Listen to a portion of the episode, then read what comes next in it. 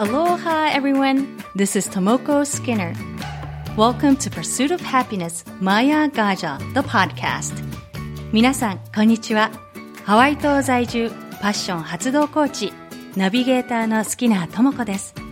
ハッピータンボマヤガジャへようこそ。マヤガジャは、サンスクリット語で魔法のエレファントという意味です。この番組では、自分らしく生きる、海外ライフ、ハッピーでいるコツをテーマに毎回海外にご縁のあるゲストをお迎えしてお届けしています。やりたいことが実現できるように魔法のエレファントがあなたの背中をちょっと押してくれるそんな番組であったら嬉しいです。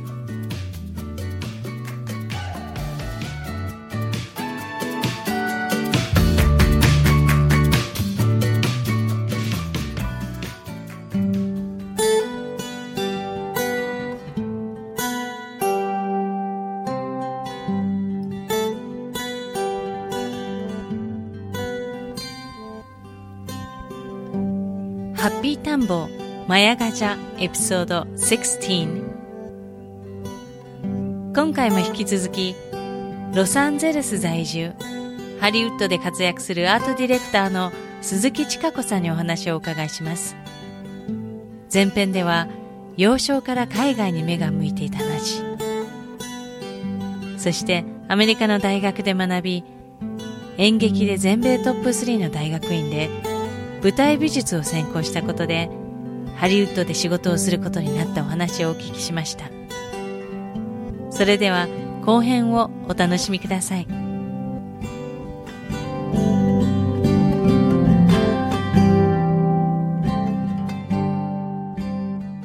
あの、コミュニケーションで言うと、はい、あの、こう、近子さんがこう、英語でその現場でコミュニケーション取るのに、うん、何か気をつけてること、心、心がけてることってありますか？英語でコミュニケーションですか？ないですね。逆に、あの、最近、ちょっと日本人の方とかといろいろプロジェクトで絡むことがありまして、逆に日本語のコミュニケーションの方がすごく難しいです。どういうところが難しいですか？あの、日本語って、やっぱり、なんていうのかな、シュガーコートされてるというか、なんか、なんて言うんでしょう。はい。何か余分につけなきゃいけない前置きとか、あるじゃないですか。長いですね。長いですね。それ、英語ってほとんどないんですよね。だから、英語で話してる感覚で、日本語でそのまま言ってしまったりとかして、なんかその言い方がきつく取られたりとか、なんか誤解を招くことが多いんですよ、やたらと。日本語だと。はい、わかります、うん、で。それがなんか最近、あ、めんどくさいな、日本語って思うようになりました。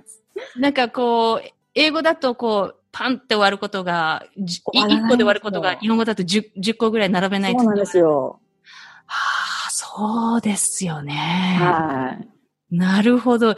なるほど。じゃあ結構、その、日本の方、まあ日本の方っていうか日本人の、うん、あの、日本のコミュニティで、こう、活動するときにはまたスイッチを切り替える。もう全然切り替えないとまずいですね。なんか、あでも今、あの、ちょ、ちょこっと、あの、お話をお伺いしたいんですけど、はい、あの、LA の方で、その、ジャパンフィルムフェスティバルっていうものも、はい。オーガナイズされてる。そうなんです。あの、今年プロデューサーを担当させていただいていまして。この、あの、ジャパンフィルムフェスティバルってどんなものなんですか？え、あのこのフィルムフェスティバル8月の18日、19日に、あのダウンタウンのリトル東京で開催されるんですけども、はい、あの今回で13回目なんですね。でそれで、あの、まあ、過去12回やってて、もともとはだから日本の文化をアメリカに伝えるとか、日本の、あの、その映画制作者の方のなんかタレントとかね、そういうのをアメリカの人に伝えるという、そういうのを目的で開催している映画祭なんですね。あの、もともとちかこさんがこう、あの、なんでしょう、企画っていうか、あの、始めた会全然違うんですよ。あの、実は去年、うん、あの、ボランティアとして参加させていただきまして、うん、で、やっぱり、なんていうのかな、あの、業界の人があまり関わっていない映画祭という、なんか、なんかちょっと変わった映画祭だったので、もう少し、なんていうのかな、あのー、よくできるところがあるんじゃないかと、私は思いまして。で、それでちょっと知恵知恵というか力を貸しましょうという感じで、今年からプロデュースをしてるんですけども。はあ、はい、日本の作品をあの LA に持ってきて、それを見せるっていう感じ？はい、そうです。で、一緒に役者さんや、あの、監督さんとかもお呼びしてっていう感じですか？そうですね。はい。これって、すごい面白いですね。なんかこう、あの、近くさんのようにハリウッドで活躍したいっていう人も、うん、ぜひ、こう、こう、LA に来て、こう。そう。LA に来ることで、なんか自分にも、ああ、こういう可能性があるんだなっていうことを知ってもらいたいと言いますか。うん、なんか、あの私も10年ぐらい前からの国籍アメリカに変えてしまったんですけども、はい、で、やっぱりこっちに住んでいる日本人としてできることというか、私の使命は何だろうと考えるようになりまして、うん、で、やっぱり日本とアメリカの架け橋になることじゃないかと思い始めたんですよ。はい、だから、あの、アメリカ人に日本のもっといいところを知ってもらいたい。で、逆に日本からのお客さんに、あ、LA、さすがハリウッドこんなすごいんだぞっていうところを見て、見て帰っていただきたいと。そういう、あの、考えで今年プロデュースさせていただいてます。うん、このプロデュース業の中で、はい、今年のこう目玉として、このフィルムフェス、はい、どんなところがありますか？目玉、まずですね、あの、19日に、あの、桃井かおりさん。お桃井かおりさんの主演監督映画、ヒーという作品があるんですけども、それを上映します。で、桃井さん、この作品、あの、ベニスビーチで、あの、撮影されたんですね。はい、地元で撮影した彼女の作品ということで、あの、ぜひやろうということになりまして、それを上映させていただきまして、上映後には桃井さん自身が、あの、来場して、Q&A、これは来ていただかなければなりませんという、本当に目玉です。いや、私行きたい。桃井かおりさん。来てください。大好き、大好き。いや、桃井さん素晴らしい方ですよ。いい役者さんですよね。いい役者さんですし、人間としても素晴らしい方なんですよ。そうですか。なんか、あんな風になりたい。はい、あの、こう、本当に、役者さんとしても舞台も何度か、あの、桃井かおりさんの見たことがあって。あ、そうなんですか。すごい、役者さん。うわすごいですね。そんな方も来てしまうという。来てしまいます。桃井さん来てくださいます。その、あの、交渉とかも、近子さんがやってるそうですね。はい。じゃあ直接その呼びたいその作品を選別っていうのはどなたがするんですか？選別は私だと、あの、東京に支部がありまして、東京の支部長が、すごく映画が、もう本当にこんなに映画好きな人いないぞっていうぐらいの映画大好きな方で、で、その方と二人で、こんな作品がいいじゃないかと、いろいろ調べまして、そこから配給会社に連絡しまして、はい。で、まあ、いろんな、ね、値段のこととかそういう交渉をしまして、はい。それで現在のラインナップに至ったんですけどもね。やっぱ、じゃあ配給会社と交渉して値段も、じゃあ結構その予算的にも出費がかかる？はい、かかります。映画祭って思ってるより出費が多いんですよね。はい。あの、会場費はもちろんなんですけども、そういう映画がレンタル料とかありまして。はい。で、ゲストの方も、あの、自分で来てくださる方と、全然、あの、お金を出してくれないかったらいかないっていう方もいらっしゃるんで、ゲストを呼ぼうとなるとまたそこで大変ですしね。あの、渡航費と滞在費とみたいな。そうですね。はい。そこもプロデューサーとして全部。いろいろ、まあ、頭を使って、スポンサーを探してという。はい、ああ、じゃあ、運営費は、あの、まあ、入場、あの、お客様の、お客さんの観客のチケット料金っていう形なんですか、はい、それとも、はい、チケット料金はもちろんなんですけども、あの、映画ってチケット料金安いじゃないですか。うん、コンサートとかで、コンサートとかだと結構高く取れるんですけども、はい、映画のチケットってまあ安いので、はい、あまりチケットの売り上げを当てにしていてはいけないというそういう商売なんですね。はあ、じゃあスポンサー。スポンサー、スポンサー大切です。スポンサーをに、あの、電話がけっていうか、その、はい、連絡取るのもすべて私の仕事です。あの、そんな時間、あるんですか？あの、ハリウッドいや、ないです。ないです。ぶっちゃけないです。じゃあ、お休みの時もに？もうないですね。休みないです。うわー。はい。そうですか。じゃあ、去年はボランティアされて、今年はいきなりプロデュース、はい、いきなり、そうですね。はい。今年の8月、2018年の8月18日土曜日と19日の日曜日。はい。にあの全 LA です。ダウンタウンにある全米日系人博物館という全米日系人博物館。はい。の中の、中のホールですね。で開催します。開催。あの、毎年こう、お客さんで来られる方っていうのは、あの、LA の方が多いんですか？こうそうですね。やっぱり LA で、あの、日本文化の好きな方とかが来ますね。でも今年は本当に私が誰に見てもらいたいかというと、本当に、なんて言うんですかね、普通のアメリカ人に日本映画を見てもらいたいっていう。あの、日本オタクのアメリカ人じゃなくて普通の。普通の人にも見てもらいたい。で、もちろんハリウッドで働いてる人間にも見てもらいたいということで。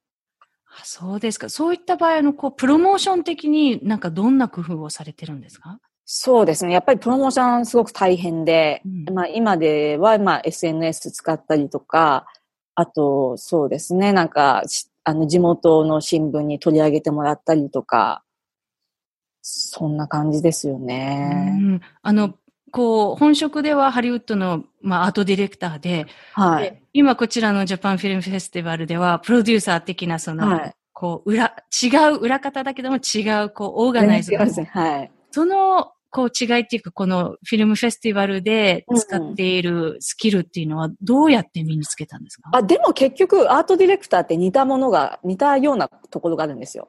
はい。はい。で、アートディレクターって結局は、その上に立っていろんな人の指示をするというか、それを全部まとめる役なんですね。うん、そういった意味では、プロデューサーと結構似たところがあるんですよ。はあ、そうなんですね。はい、まあ、でもまあ、アートディレクターで何をやらなくていいかというと、いうところはお金集めですかね。金銭的なことは？金銭的なことはやらなくていいけど、まあ他のね、オーガナイズしたりとか、そういうところは結構似たところがありますね。なんか、期限いつまでに何をしてみたいな。あの、こう、ちかこさんってそういう、なんでしょう、あの、マネジメントスキルっていうのが、こう、あの、そういうこう、私で人もチャランポランですぐこう、あの、全然こう、曜日とか時間も忘れちゃうような感じなんですけど、うん、こう、そういうふうに、そういったものが向いてる、もともとそういうスキルをお持ちだったんですか？いやー、そうでもないと思いますよ。あのー、結構私もいい加減な人間なんで。そんな。向いてるのかどうかわからないんですけども、やっぱりやらなきゃいけないからやってると言いますか。うん、自然と身についてきたっていう感じですか？こう。そうですね、多分ね。やっぱりあの、タイムマネジメントっていうのは学生の頃からやっぱり習ったというか培ったもので、うん、そういうのはあの、大学院すごくきつかったんですよね。うん、あの、本当に、なんていうのかな。フィジカル的に無理な状況に追いやってくれるんですよ、先生たちが。だからもう絶対こんな時間じゃ足りないっていうのに、それ以上の宿題とかを出すわけですよ。だから自分でその限られた時間をどのようにうまく使うかっていう、そういうのをね、なんか身につけなければいけないっていうか、だから余分なことには時間をかけない。もう本当に大事なことだけに時間を。うん、それは重要ですよね。そうなんです。うん、それは本当になんか、あの、大学院で身につけたスキルといいますか、それは今でも役立ってますね。はあ。あとは、リーダーシップ、そういったその、人を上に立って、あの、まあ、人にコミュニケートしたり、伝えたり、発注したり、そういうリーダーシップスキルもやっぱ大学院時代に培ったっていう感じですか？どうなんでしょうね。なんか、あんまり私本当はなんか上に立ってとか好きな方じゃないんですけど、どちらかというと、なんていうのかな。あの、やっぱり2番目の人 っていうか、2番目だけど裏でなんか動かしてるみたいな。はい。何でしたっけ、はい、あの、右腕？片腕？何でしたっけ？右、あの、そういう、あの、こうトップの人の横で、こういる、敏腕の人。そうそう右腕の人。右腕なんでしょうかね。なんか、うん。自分はどっちかというとそういうのが好きなんですね。っていうのは、あの、なんて言うんでしょうね。なんか今結構やっぱり成長して変わりましたけど、本当若い頃とかも、なんかあんまり人嫌いというか、あんまり人に、うん、人に関わりたくない人だったんですよ。はあ。うん。だから、やっぱり今でも、あんまり、なんていうの、表に出て、みんなをまとめて、チアリーダーになってっていうのは、いまいち、そこまで上手じゃないというか。うん。うんそうですか。あの、やっぱりじゃあこう、いろんな仕事でも人と関わるし、はい、今ややられてるフィルムフェスティバルのプロデューサーとしても人と関わるし、うん、こう自分の時間っていうもの、その自分だけの時間っていうのはどうやって作って、その時間はどんなことされてるんですか？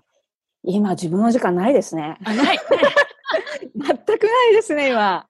そうなんうん、っていうか、今特に自分の本業の方もすごく忙しいんで、本当に自分の時間っていうのが今ないんですよ。だから、剣道のお稽古ももうここ2ヶ月ぐらいお休みしてますし、うん、ないですね、自分の時間。そうですか。じゃあなんか、うん、今、本当電話するのも移動中に車からしかできない状態。じゃあ、あの、リラックスしてほっとする時間って今ない？です。ないです。じゃあ、このフェスティバル終わるまで？終わるまでは。終わったら少しは時間が取れるかなと思いますけど、それまでないですね。フェスティバルでこう今関わってない時は普段だったらその仕事と、そのオフの時ってどんな、うん、オフの時ですか？あのー、そうですね。あの、これまだ言ってなかったんですけど、あの、日本に住んでた頃、私、あの、ロックスターになりたかったんですよ、実は。ロックスター？はい。歌手の？歌手というよりもな、まあ、あの、楽器弾くのが好きで。うん。うん。で、そんなんなんで、まあ、リラックスするときは、そうですね、ギター弾いたりとか、ウクレレ弾いたりとか、三味線弾いたりとか、音楽やってますね、うん、家で。弦楽器ですね、全部。弦楽器、そう、弦楽器大好きで、で、高校の時はなんか弦楽部でチェロとか弾いてたんで。うわー、すごい。音楽、音楽をやりながらちょっとまったりするっていう。あの、歌うのもやるんですか？弾きながら。歌う、まあ、うん、なんかね、臭いけど弾き語りとか思いっきりしてますね。一人で。一人で、一人で寂しく、アパートで弾き語り、そんなことしますね。そうですか。その、あの、じゃあ、昔から小さい頃から、その、はいチェロもやったりしてるから、もう、ウクレレもギターも三味線も、スルッとできちゃうんですか、うん、スルッとではないですけど、三味線は、うん、それこそもう2年ぐらい今習ってるんですけどもね。はい。LA の先生に ?LA に、はい。あの、東京出身の方なんですけども。あ、そうですこちらで教えている先生を見つけまして。はあ。教えてもらってます。じゃあ、こう、音楽に触れて癒されるっていう。そうですね。それが多いですね。あの、こう、美術監督でこのセットをこう作られたりとかで、その、そちらの時は、こう、クリエイティブ的なそういうもの、なんです、クリエイティブなマインドが働くんですか？こう、表現してるっていう、うん、自己表現はあまりできない感じですか？セットだと。そうですね。まあ、そのセットにもよるんですけども、うん、うんなんかこう、自分らしさをこう、例えば出すとか言って、そういったことって可能？出ま、出ますね。やっぱりど。どんなところに出ますか？え、いろんなところに出ます。やっぱり自分の趣味っていうのは、うん、たまに出てしまいますね。え、例えば、あの、 Ugly Betty とかだったら、どんなところに？ Ugly Betty の場合は、あの時は、まあ、アシスタントの美術監督だったんですけども、やっぱり、あの、モードってあの、本というか雑誌があったじゃないですか。はい。あの中身ですか？中身に載ってるファッション、あの、の、なんか写真というか。あれは私がフォトグラファーの方に連絡しまして、うん。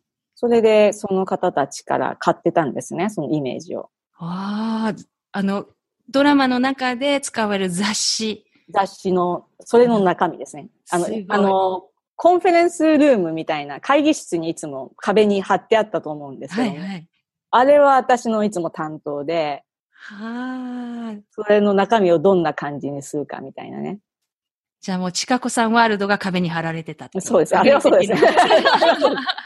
そうなんですね。じゃあ、普段からそういったリサーチっていうか、はい、インスピレーションを得るために、何か、こう、うん、じゃ雑誌の購読とか、こういろいろされてるんですか？雑誌の購読ね、昔はしてたんですけど、うん、結局、読まずになんかその辺で溜まってるっていう状況がちょっと続きまして、お金もったいないなと思いまして、購読やめたんですけども、うん、まあでもね、今でもちょっと美容院行った時になんか雑誌読んだりとか、あと今ではまあインターネットですね。インターネットでなんか見たりとか、時間があればしますけどね。じゃあ、リサーチっていう形ではなく、日々の中から、こう、インスピレーションを貯めとくって感じですか？うん。と、あとでもリサーチもしますよ。その、例えば、あの、番組でどんなものが必要っていう、あるじゃないですか、たまに。はい、で、そうなると、本当にそれだけのリサーチしますよ。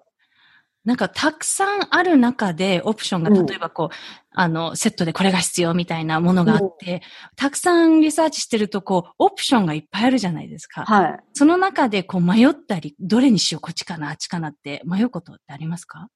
迷いますけど、あんまり迷うところに時間かけてられないんで、早い早く決断を出す。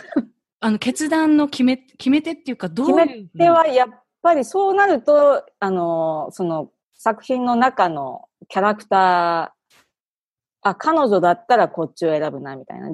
でも、まあ基本はそうなんですよね。やっぱりキャラクター考えなきゃいけないんで、自分の趣味というよりもやっぱり、あ、この人が住んでる場所だから彼女だったらこれを選ぶよね。私だったらこれだけど、みたいな。はい、じゃあ逆に、こう、役者さんよりも台本を読み込んでなきゃいけないっていう。そうですね。はい。うん。こう、役者さんだったら、こう、台本読んで、その空間がもう用意されてるから、その中にスッと入り込めばいいけど、うん、こう、その空間を作り上げる、ね、スタッフの方だと、うん、さ、さらに台本を読み込まなきゃいけないんじゃないかなって。そうですね。はあ。で、台本を読むときも結構、あの、まあ、分厚いんですか？舞台だと分厚いじゃないですか。まあ、番組にもよるんですけども、うん、例えば、あの、ニューズルームっていう作品があったんですね。はい、で、あれは、あの、アラン・ストーキンっていう素晴らしい脚本の家の方が書いた作品なんですけども、うん、彼の作品は何で有名かっていうと、すごくなんか、賢いカンバセーションとか会話ですね。会話の、といえ、会話のやりとりっていうのがすごく売りの番組なんですよ。うん、そうなると、あの、脚本がすごく長くなるんですね。うん。やっぱりセリフが多いから、その分長くなるっていう。じゃあ、あの、よくその舞台美術とかセットとかだと、あの、とがきの部分とか、はい、そ、そういった部分から読み取るのかなと思ってたけど。いや、全部読まなきゃダメですよ。じゃあ、セリフが長いと、セリフの中からも、こう、心情読み取ったりして。そうですね。はい。ああ、そうですか。その台本読んでて、うん、こう、単語と、まあ、英語でわからない部分とか、このニュアンス、会話のニュアンスがよくわからないってことってあったりしますか？たまーにありますね。な、何これみたいな。あの、こう、昔、例えばその時代が昔のものとかだと、うん、その、その時代にアメリカに生きていないとわからないネタとかもあったりするじゃないですか。うん、例えば、はい、あの、こう、It's Always Sunny in Philadelphia のフィラデルフィアは今日も晴れっていう、はい、結構レトロな番組感じの年齢設定かなと思うんですけど、うん、そういう年代に、あれって 1950? いや、もっと、いや、最近ですよ。全然最近。うん、こうね、こう、使われてる、こう、セットがふ、50年代、60年代っぽいなってちょっと思ったんですけど、うん、そういう、例えばなんかこう、時代設定がこう、ちかこさんが実際アメリカに住んでないネタのものが出てきた時って調べたりするんですか、調べますよ、やっぱり。膨大な時間が、じゃあ読んで、こう背景もリサーチしてて結構時間かかります。かかりますね。はい。じゃあそこもタイムマネジメントスキルで。そうです。すべて。そうですか。はい。いや、結構、あの、想像がね、あの、全くつかなかったんですけど、少しずつちょっと見えてきました。見えてきました。はい。うん。で、ちょっと遡って、あの、はい、過去さんの、その、うん、幼少時代？幼少時代、はい。幼少時代で何かその、なんか自分の中で、こう、チャレンジングだったり、乗り越えたことってありますか？乗り越えたこと、うん、幼少時代ですかね。あのー、もしくは人生の中で今までなんか、天気でこれを乗り越えたからっていうような。これを乗り越えたから。大変だったこととか。大変だったこと。まあ大変だったこと、あ、うちそういえばあの、両親離婚してんですよ。はい。はい。で、小さい頃ですか？そうですね。10歳の時ですね。うん。で、それってやっぱり、あの、で、それで私は母親方に行ったんですけども、うん、でその頃ってやっぱりね、あんまり日本で離婚とかってなかったんで、うん、まあ自分の子供なりになんか、あれなんでしょうね、なんか、えっと、他人から、あそこの子はお父さんがいないから、みたいな、そうやって言われちゃいけないと思いまして、うん、必要以上に頑張りましたね。はあ、うん、じゃあ、10歳、10歳って言っても小学校4年生か5年生ぐらいだと思うんですけど、その時からもうそうやって頑張んなきゃっていう。そうそうそう。そういうふうに言われないように。はい。実際なんかいじめられたりとかそういったこといや、それはないですけど、うん、うん。だから、あの頃は優秀でしたね。逆にむちゃくちゃ頑張ってたから。うん、そうですか。じゃあ、こう、お母様は、じゃあ、こう、当時の、あの、お母様の夢がこう、海外に行くっていうことで、近子さんがそれを実現されて、うん、やっぱり、喜んでいらっしゃいますか？喜んでると思いますよ。まさかね、こんな、本当にこっちに住み着いてしまうとは思ってなかったと思うんですけども。うん、でもまあ、喜んでいるんでしょうね、多分ね。うん、はい。いや、じゃあ、その、まあ、ご両親の離婚があって、その、すごく頑張ってっていう、うん、それがこう、今も頑張ってるっていうのは、そ、そこがルーツなのかなって。そうなんでしょう。うん、よくわかんないんですけども、まあ、そのまま来てしまいましたね。そうですか。はい。その、あの、日本で、こう、当時って、その、はい、こう、近子さんが、あの、こう、うん、育っていく中で、こう、自分ってこう、こういうふうにリーダーシップを取ってアメリカにバリバリやっていくっていうふうな、そ、そういう、あの、布石があったっていうか、そういう、なんか、なんでしょう、こう、小さい頃から、あの、こ、こんな感じだったんですか？どうなんでしょうね。あの小さい頃はでも結構生徒会とかやってましたからね。なんかそうだったのかもしれない。うん、今思えば。やっぱりこう、そういう素質があって、スキルもあったっていう。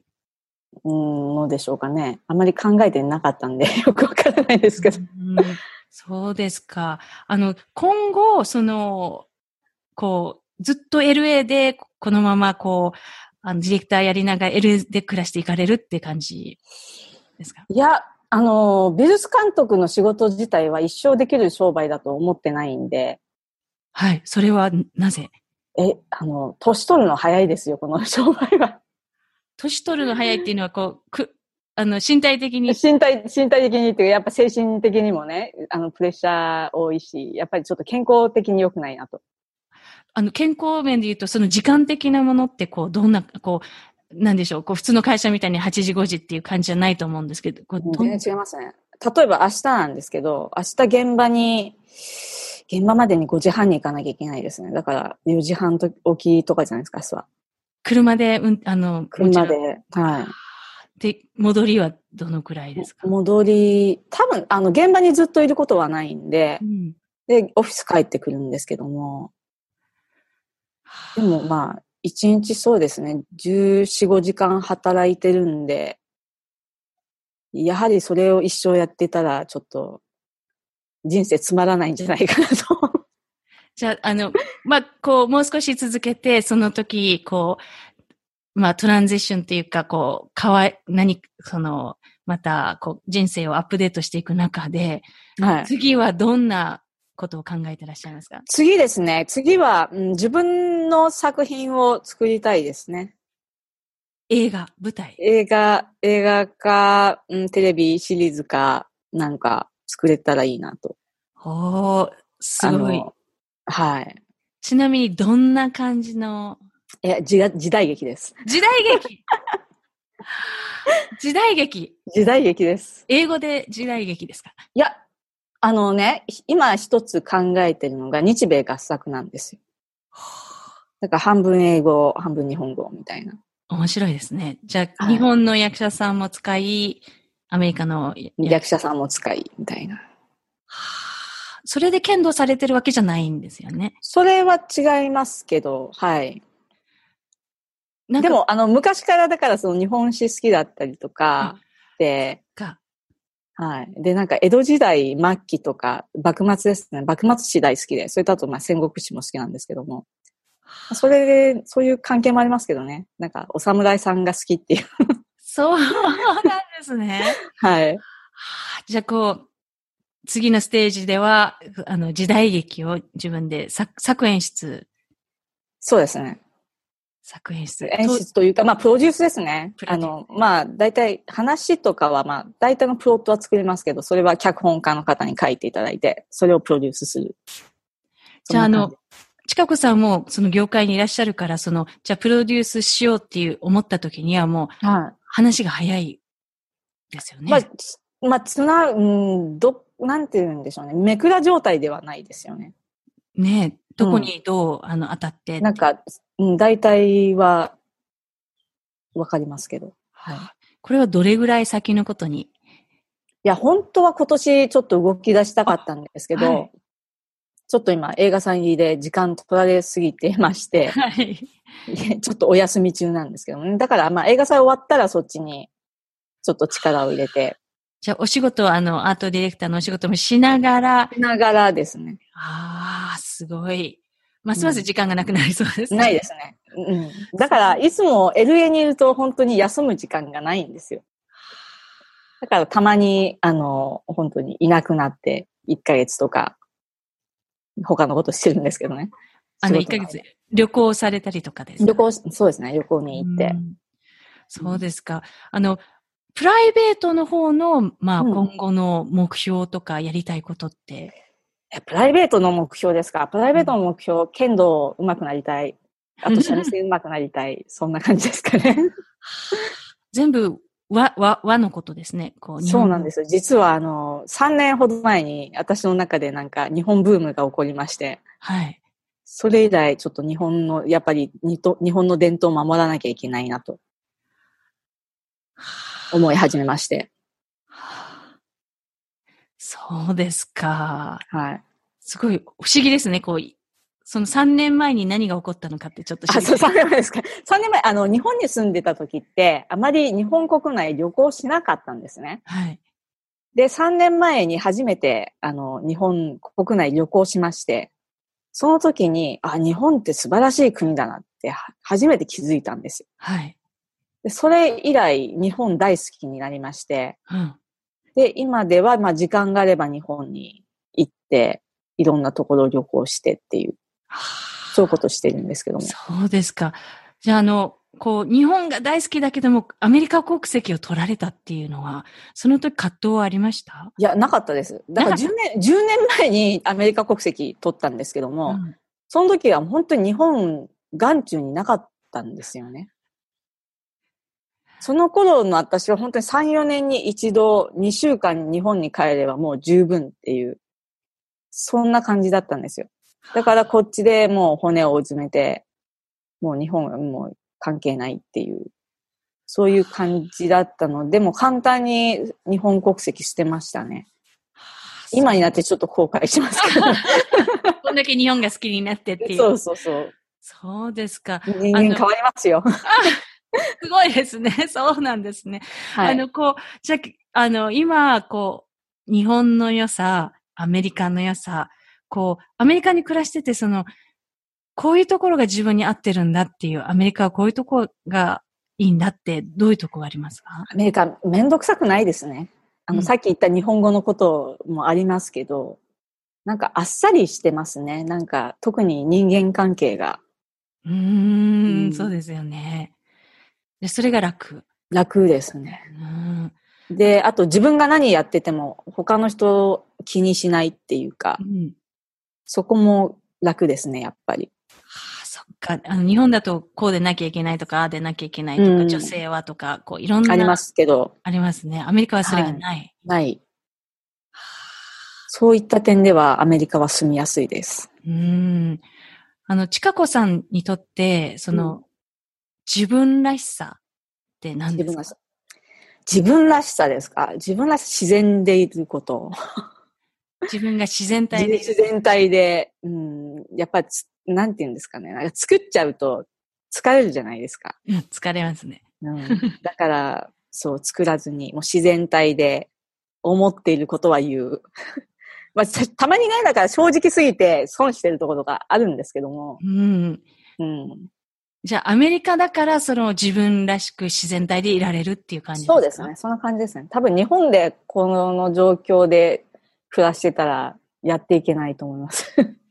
ね、日本だとこう、何でしょう何で何でしたっけ？言葉が、えっ、ー、と、建前、本音と建前。本音と建前建前がそう、大きいんですよね。ねそれがこう、うん、真に受けちゃうと大変なことになっちゃうしっていう。そうなんですよ。うん、あそうですか。じゃあ、あの、こう、インタビューも、こう、あの、終わりに近づいてきたんですけども、はい、あの、日本の、まあ日本に、日本とか他の国にいらっしゃる方で、そのハリウッドで働きたいとか、はい、ハリウッドのエンターテインメント業界を目指すには、こう、どうしたらいいか、そのアドバイスあったら教えてください。そうですね。ま、まず、挑戦する気持ちを持つっていう、それが大切ですね。挑戦する気持ちを持つ。はい。うん、例えば、やっぱり、あの、日本の方って、あ、言葉ができないからとか、で、挑戦しないと思うんですけども、例えば役者さんとかにしたら、セリフが言えればいいんですよ。うん、だから、本当に、なんて言うんですかね、もう、自分ができないって思う前に、やっぱり、ちょっと目を広げて、まあ、可能性は誰にでもあるっていうんですかね。それを思って挑戦してほしいです。じゃあ、その、こう、挑戦する気持ちを持って実際行動に移すには、その何か秘訣ってありますか？こう、行動する。行動する。いや、やるしかないですよ。考えているだけで。もうやっちゃう。考えてても先進まないんで。はい。やるしかないですよ。もうやっちゃえっていう。やっちゃえ、そうですね。私がそうでしたから何も考えてなかったんで。はあ、そこなんですね。やっぱこう考えてたら、もう、やらない理由がいくつでも。もそう、自分が、なんていうかな、自分が自分の敵になってしまうんですよ、その時点で。はい。それでなんか前に進めないっていうかね。じゃあ、もう行動するっていうこと行動する、チャレンジする。わかりました。で、がん、頑張れば身になります、この国は。アメリカは特に頑張れば。アメリカは特に頑張れば認めてもらえる国なんで。頑張ってください。うわすごい。ありがとうございます。じゃあ、あの、こう、ちかこさんの、あの、はい、ことをもうちょっと知りたいっていう、あの、リスナーの方は、ちかこさんのウェブサイトを、はい、そうです。あの、ウェブサイトありまして、あの、ちかこすずき .com という、ホームページがあります。はい。わかりました。この、あの、映画祭ジャパンフィルムフェスティバルは？はい。そちらの、えー、っと、ウェブサイトは、はい、えっと、www.jffla.org ですね。org。はい。www.jffla.org。はい。org で org。org です。はい、そうです。かりました。この映画祭っていうのは、そのチケットのあの購入っていうのもはい、チケット販売今、あの、ウェブで開始しまして、そちらも、はい、あの、オフィシャルのウェブサイトに行っていただけると、チケット販売できるサイトに、あの、直接行けるようになっていますので、はい、ボタンがありまして、そちらから購入可能です。可能。ボランティアとかのその募集はまだ、はい、ボランティアもまだ募集してます。はい。当日のボランティアとか、まだ必要なんで、ぜひぜひご応募ください。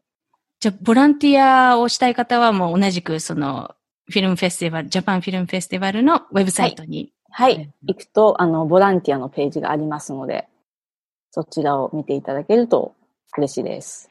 わかりました。ちかこさんも猛烈に忙しい中、本当にありがとうございました。はい、ありがとうございました。ありがとうございました。Thank you so much for listening to Maya Gaja, The Pursuit of Happiness. 番組をお楽しみいただけたらぜひレビューに感想をお書きいただけると嬉しいです。今回のインタビューの詳細は番組ウェブサイト www.mayagaja.com をご覧ください。番組は毎週日本時間の水曜日に更新しています。iTunes もしくはお使いのアプリでこの番組の購読ボタンを押していただくと自動的に番組が配信されます。それでは次回までアローハ。